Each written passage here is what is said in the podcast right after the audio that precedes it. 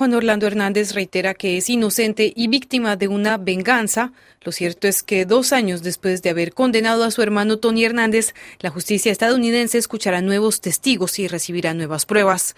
Michael Vigil es ex jefe de operaciones internacionales de la DEA. Van a presentar bastantes evidencias.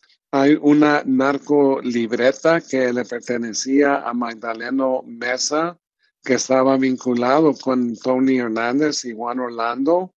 Y en esa narcolibreta uh, tiene los iniciales J-O-H, Juan Orlando Hernández.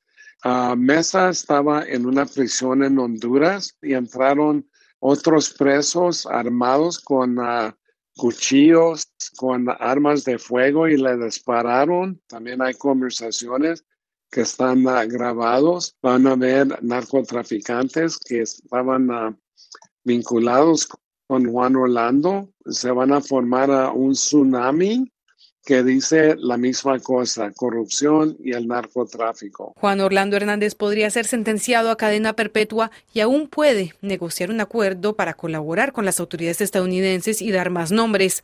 La DEA ya lo tenía señalado desde que era congresista, pero eso no impidió que Washington firmara acuerdos migratorios con el expresidente. Los Estados Unidos no va a decidir de cerrar las puertas completamente con un país porque sabemos perfectamente bien que muchas veces tenemos que navegar por la corrupción de estos países. Entonces seguimos con nuestra investigación. Muchas veces uh, se demoran uh, muchos años.